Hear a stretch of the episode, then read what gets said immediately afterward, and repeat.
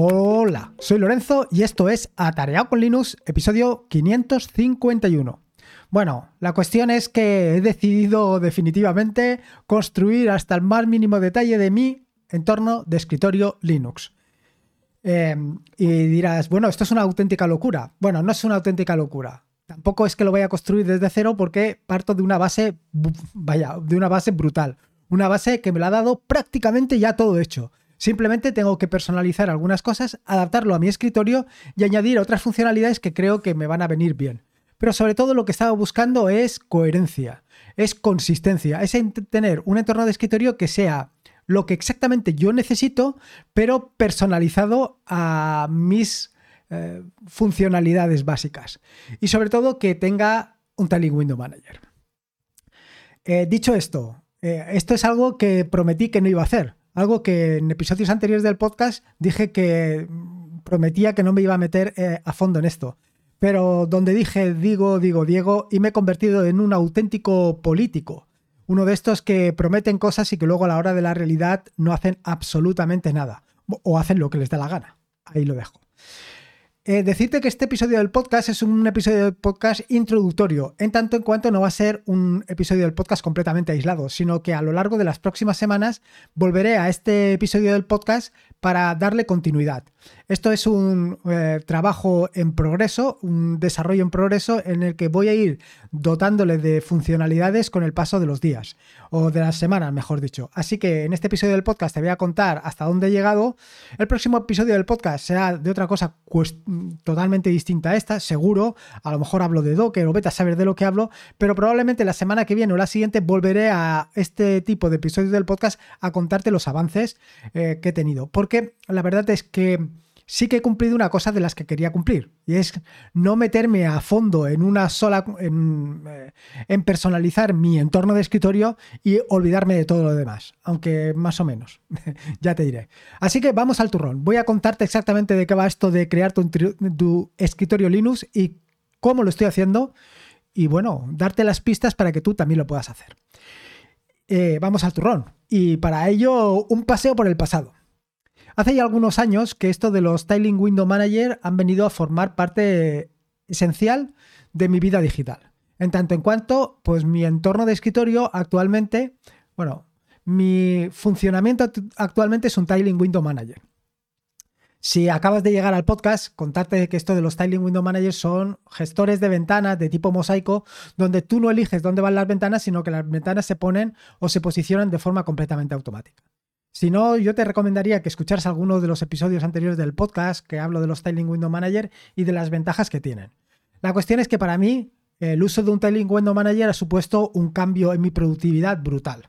Actualmente yo utilizo mi equipo de escritorio eh, única y exclusivamente para eh, preparar artículos para el podcast, ah, bueno, artículos, guiones para el podcast, guiones para los vídeos, grabar los vídeos, grabar los podcasts, eh, preparar artículos para tareao.es, en fin, todo lo que se refiere al proyecto atareao.es.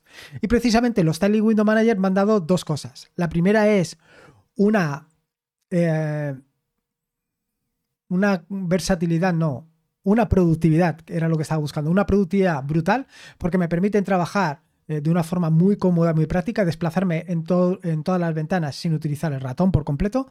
Y luego, por otro lado, me han dado a su vez una fuente de inspiración a la hora de crear artículos, vídeos, blogs. Eh, me ha dado una fuente de inspiración porque, claro, esto es todo un mundo de, desconocido anteriormente para mí. Actualmente sí que ya me he metido, pero conforme te metes, esto es un auténtico agujero negro. Aquí, eh, un rabbit hole un agujero de conejo, porque ahí entras, entras en la madriguera y esto no tiene fin.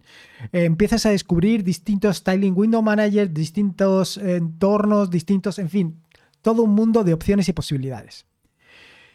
Y aquí es donde lo enlazo con la siguiente cuestión, que el puzzle de herramientas. Y es que Básicamente la mayoría de los Tiling Window Manager que te puedas encontrar son eh, Tiling Window Manager o gestores de ventanas, lo voy a llamar a partir de ahora gestores de ventana, que es lo que es, que no tienen todas las funcionalidades de un entorno de escritorio.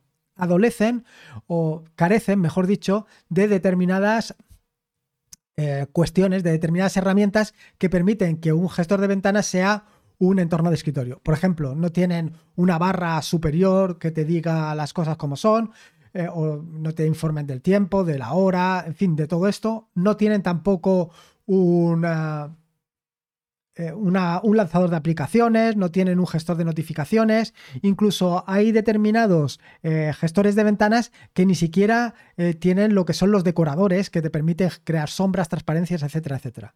Todo esto lo vas añadiendo, lo vas incorporando poco a poco. Y esto, como te digo, ya lo he contado en otros episodios del podcast. Pero quería redundar en esto para, pues, un poco afianzar qué es lo que voy a hacer y hacia dónde voy. Entonces, como estás viendo, todo esto es un puzzle de herramientas, una gran cantidad de herramientas que, bueno, pues tienes que mantener, tienes que cuidar, tienes que preocuparte, tienes que, eh, bueno, tienes que darles un poco de cariño. Y esto, desde mi punto de vista, tiene básicamente tres problemas. El primero de los problemas evidentemente va relacionado con la cantidad de herramientas que tienes que instalar para dotarle de todas esas funcionalidades de las que un gestor de ventanas carecen. Como te digo, pues tienes que dotarle de las notificaciones, de los sombreados, de la barra de tareas, del lanzador, y todo esto son distintas herramientas. Esto sí, eh, Linux tiene una gran ventaja y es el vasto ecosistema de herramientas que tienes a tu disposición. Em, herramientas para crear barras hay cientos. De hecho, en el eh, en atareado.es puedes encontrar hasta un tutorial dedicado a Polybar que lo que te cuenta es cómo puedes crear al más mínimo detalle tu mm, barra de estado. Pero igual que eso, también tienes otras como Lemon Bar o como Status Bar o Status RS. En fin, hay una gran cantidad de barras de herramientas disponibles para que tú puedas hacer lo que quieras y como quieras.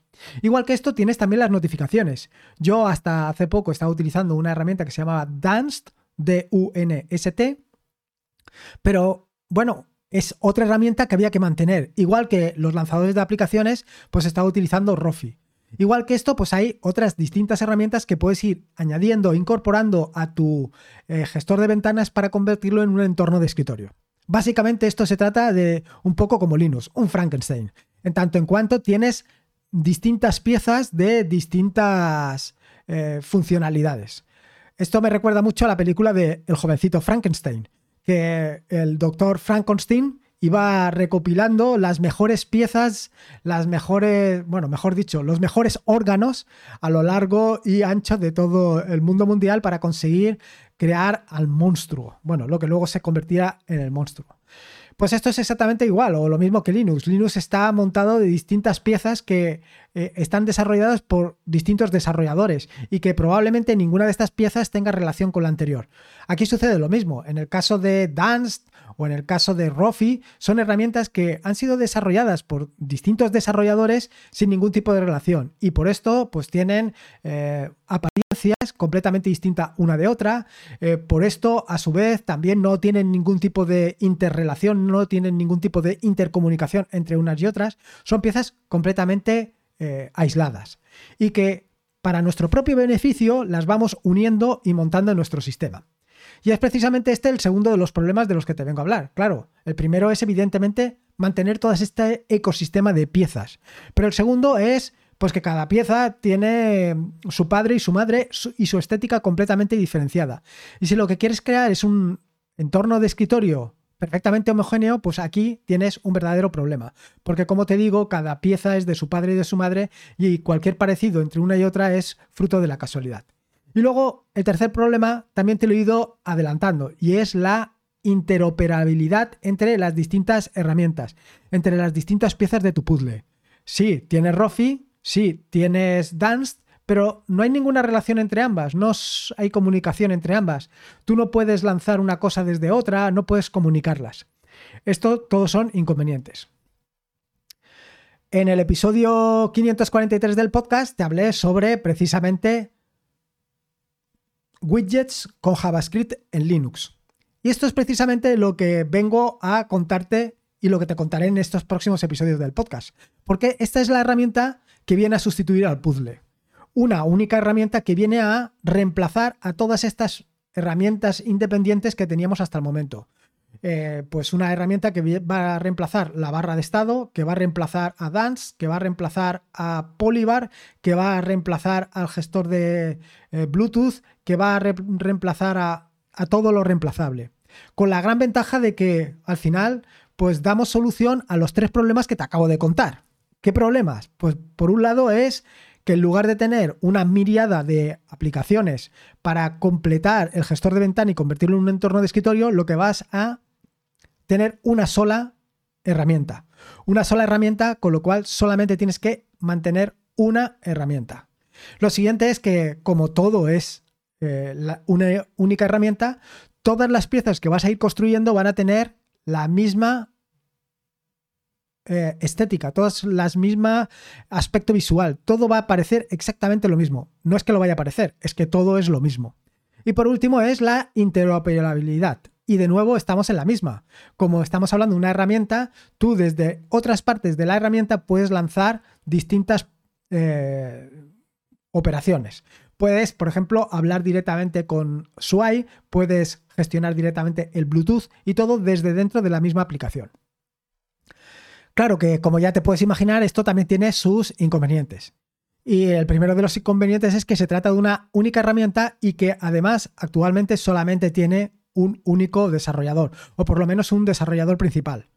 Y esto es realmente eh, peligroso, porque si este desarrollador en un momento determinado decide abandonar el desarrollo, pues o bien lo puedes continuar tú o tienes otro problema. Luego, em, el siguiente de los problemas con los que te puedes encontrar es que tienes que tener conocimientos de JavaScript. Y no solamente conocimientos de JavaScript, porque si ya tienes conocimientos de JavaScript, puedes pensar, bueno, pues me lanzo aquí y ya voy a triunfar como la Coca-Cola. Pero no es así, porque además necesitas conocimientos de GTK. Necesitas conocimientos de GTK para pues, conocer el ecosistema de herramientas, de... Mm, vaya, que necesitas conocer el framework para poder trabajar con él. Y luego que se trata de una aplicación que desde mi punto de vista no está suficientemente madura hay cosas que actualmente están un poquito verdes y que hay que darles cariño para que continúen. Dicho todo esto, la verdad es que, como ya te dije en el episodio 543, yo estoy verdaderamente emocionado con esta herramienta y tan emocionado que he decidido, tal y como has visto en el título del episodio del podcast, lanzarme a crear mi propio entorno de escritorio. Bueno, realmente no es así, porque realmente estoy partiendo de SWI y realmente tampoco es así porque gran parte, yo te diría que actualmente el 95% de mi entorno de escritorio es exactamente un entorno de escritorio completamente heredado. Toda la configuración de AGS que estoy utilizando actualmente ya estaba hecha. Yo simplemente lo que he hecho ha sido lo que te voy a contar a partir de ahora. Y voy a empezar por lo primero, que es SWI, i3 y el socket. Y es que el primer problema con el que me he encontrado al montar todo esto es el socket.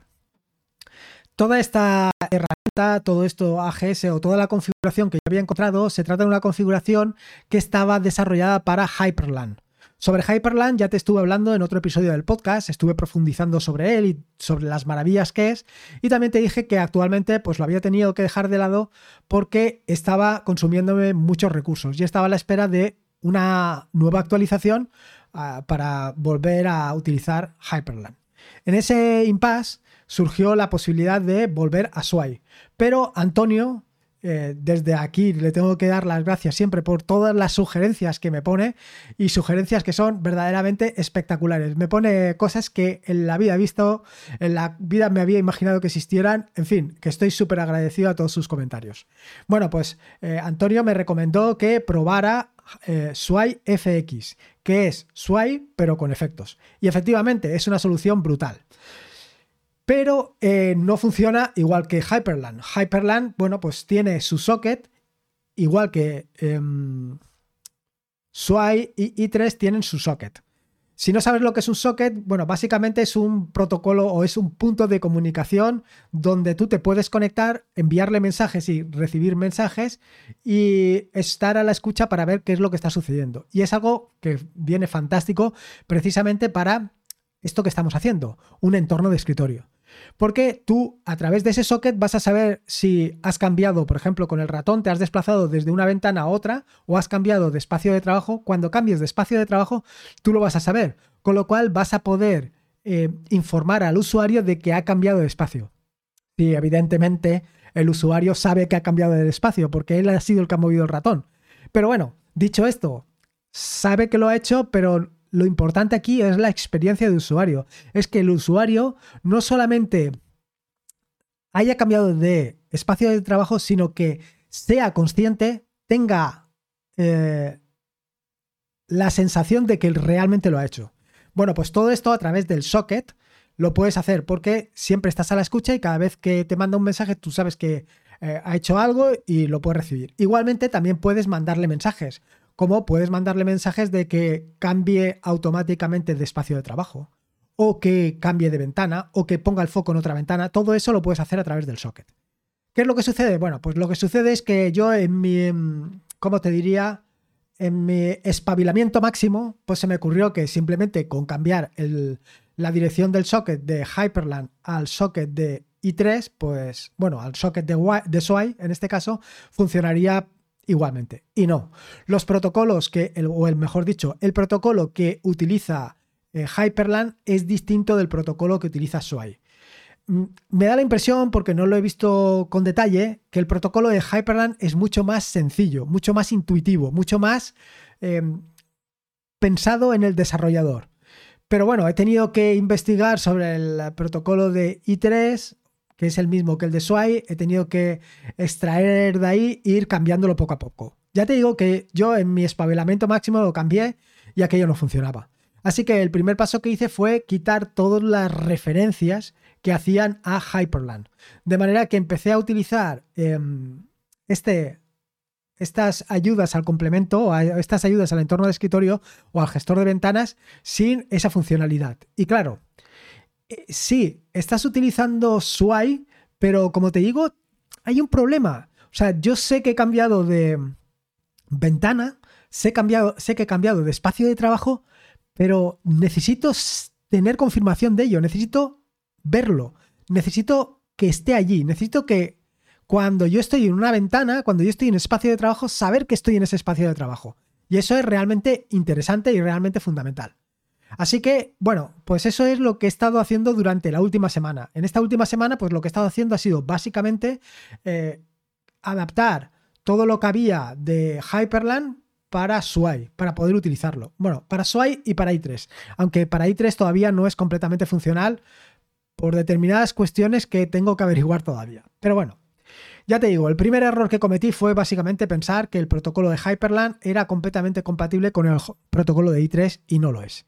Luego la siguiente es que faltan herramientas para tratar el protocolo de i3. Quiero decir, en todo este framework que hay, en todo este framework AGS, pues no hay herramientas para i3 y he tenido que ir creándolas.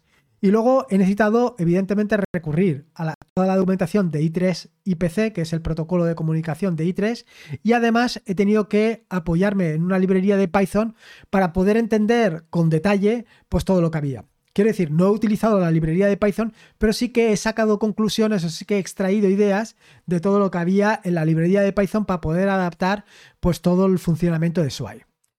Gran parte del, trabajo tengo que decirte que ya está implementado, pero no todo. Todavía me quedan cosas por actualizar y por pulir. Por ejemplo, en la barra de estado actualmente se muestran los espacios de trabajo que ya, o sea, que están habilitados. Quiero decir, yo tengo, por ejemplo, ahora 10 espacios de trabajo. Bueno, pues actualmente a mí me aparece en la barra superior 10 eh, em, bolitas, 10 eh, circulitos indicándome cuántos espacios de trabajo tengo. A su vez también tengo una no sé, no sé cómo se llama, una elipse no es. Bueno, algo similar a una elipse eh, de color azul que me indica en qué espacio de trabajo me encuentro. Y además también puedo marcar qué espacios de trabajo están ocupados, es decir, en qué espacios de trabajo hay ventanas y hay cosas en funcionamiento. Todo eso ya está implementado y todo eso ya lo tengo. Además he añadido un tooltip, es decir, esas burbujas que aparecen cuando te sitúas sobre una ventana, donde te dice exactamente en qué espacio de trabajo tienes. Bueno, realmente ahora lo que te dice es el número. Em, claro, esto no da mucha información porque si tengo 10 espacios de trabajo y me sitúo sobre el 8, pues sé que estoy en el 8. Pero lo que sí que voy a hacer eh, es que cuando me aparezca esa burbuja, en lugar de que aparezca el espacio de trabajo en el que me encuentre, lo que me muestre sean las ventanas, o mejor dicho, las aplicaciones que se encuentran en ese espacio de trabajo. Eso sí que sería muy interesante. ¿Y qué me queda por por hacer de esta parte? Pues lo que me queda, o sea, quiero decir, me refiero a la parte del eh, socket de Docker. Bueno, lo primero es limpiar el código, porque he estado haciendo pruebas, he estado haciendo eh, distintas combinaciones, he estado viendo cómo funcionaba todo mejor y la verdad es que tengo el código súper enguarrado. Es una verdadera cochinada. Así que lo tengo que comentar, lo tengo que arreglar, lo tengo que dejar bastante aseadito. Eh, además he cometido un error y es que he intentado reaprovechar eh, parte de la estructura que había para Hyperland para Sway y realmente no es exactamente lo mismo. Lo tengo que, tengo que deshacer, por así decirlo, esa estructura que había y configurarlo de mi manera. Luego lo siguiente que tengo que hacer es pues eh, mantener un listado de todas las aplicaciones que tengo activas para luego reaprovecharlo precisamente en esto que te he dicho del tip Pero eso lo tengo que hacer. Y luego eh, tengo algo fundamental, que es habilitar los widgets. Sí, básicamente este gestor de widgets y del que te hablé en el episodio 543, bueno, pues ese gestor de widgets lo he tenido que deshabilitar porque me estaba dando errores precisamente porque utilizaba parte de Hyperland.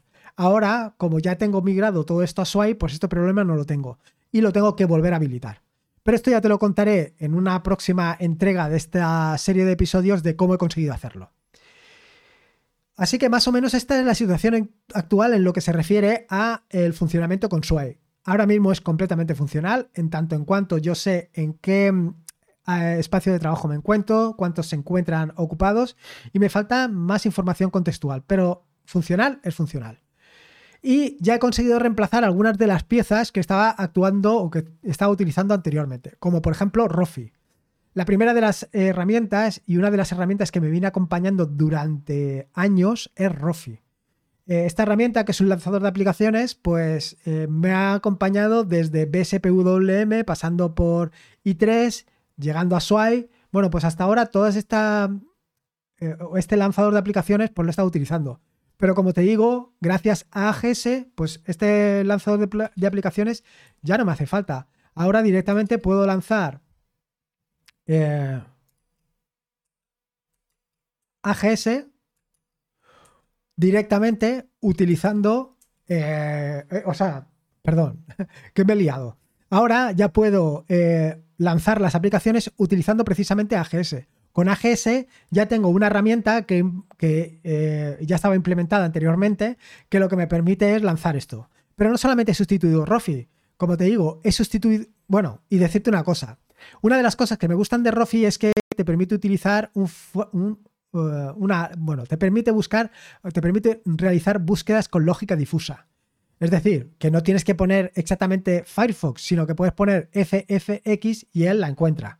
Bueno, pues actualmente con em, la herramienta que hay implementada en JavaScript para hacer esto, y que utiliza AGS, no está utilizando Fuzzy Finder, eh, la lógica difusa. Pero esto lo voy a implementar, porque la, verdad es que me gusta mucho.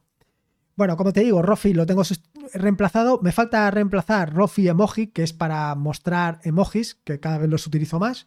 Y luego eh, reemplazar algunas herramientas como puede ser la de salida, que con Sway estaba utilizando WL Logout, bueno, W Logout, pues esta la he reemplazado por la propia implementación que trae OGS, que es Power Menu. Con Power Menu, pues yo simplemente puedo eh, pulsar la combinación de teclas y me sale un bonito menú donde me dice eh, las opciones de salir, reiniciar, eh, cerrar la sesión o apagar. Eso por un lado. Y eh, como te digo, también tengo el lanzador de aplicaciones, este también está habilitado. Y luego hay otra herramienta, pero que aquí sí que he utilizado una herramienta de terceros que es Hyper, Hyper que es de Hyperland, Hyper Picker, que es para básicamente eh, capturar colores. Es decir, coger un color, sacar el color de una porción de la pantalla. Esto evidentemente en general no tiene mucha utilidad, pero en mi caso particular sí, porque como estoy adaptando los colores y dándole coherencia a todo el entorno de escritorio, pues tiene mucho sentido. Y luego, por último, y para terminar, eh, me queda fundamental, como te he dicho, el tema de los, de los widgets, del fondo de pantalla y una de las cosas que me está dando más dolores de cabeza, que es el Bluetooth. El Bluetooth actualmente me está dando muchos problemas Y me está dando muchos problemas, no el Bluetooth en sí, sino la integración del Bluetooth con AGS. Eh, esto probablemente me lo voy a dejar hasta el final. Quiero decir que va a ser un desarrollo que lo haré en el último momento. Y es que eh, sacar todas las herramientas, todas las aplicaciones, todos los dispositivos que están utilizando en este momento el Bluetooth, eh, cambiar de Bluetooth utilizando un entorno gráfico, todo este tipo de cosas, pues no está funcionando del todo bien. Y mm, no sé exactamente cuál es el problema. Pero cada vez que pongo el Bluetooth aquello se descuajeringa un poco. Así que nada, esto es un poco el estado de... ¿Cómo se llama? La situación. No lo sé. Bueno, la situación de mi entorno de escritorio actualmente. Ya te digo, en próximos episodios del podcast entraré con más detalle a contarte pues distintas partes o las cosas que haya implementado. Probablemente lo siguiente van a ser los widgets, porque les tengo unas ganas que no es normal. Esto de poder tener mis widgets en mi entorno de escritorio, widgets personalizados para lo que a mí me dé la gana, pues me resulta súper interesante. Así que va a ser lo primero que, bueno, primero tengo que acometer, esto, esto será primero, sí, lo de ponerle los nombres de las eh, aplicaciones que están en cada espacio de trabajo. Y lo siguiente, eh, lo siguiente que voy a hacer va a ser el tema de, de los widgets. Eh, recordarte, bueno, y con esto más o menos eh, te he contado un poco, como te decía, el estado de mi entorno de escritorio. Ahora lo siguiente es, y va a ser muy rápido, es contarte que para el próximo año tenemos eh, votaciones para ver qué proyectos vamos a llevar en forma conjunta entre todos. Eh, he establecido cuatro proyectos. Puedes entrar en Atareado con Linux y vas al apartado de proyectos 2024 y allí puedes ver los cuatro proyectos y puedes elegir el que quieras. Eh, son proyectos que están pensados en programación. Un proyecto en Python para crear tu propio bot de Telegram, un proyecto en JavaScript para precisamente lo que te estoy contando ahora, que es un entorno de escritorio, un proyecto en Bash para exactamente lo mismo y luego Em, otro último proyecto que es con Rust, que es para crear una ventana, mejor dicho, un, una hoja de inicio o una web de inicio. Estos son los proyectos. Puedes entrar en Atareado con Linux, en Telegram, y votar el que tú quieras. Eh, ya dije yo que más o menos mm, si conseguimos reunir entre 10 y 20 personas por proyecto, pues ese proyecto lo llevaremos para adelante.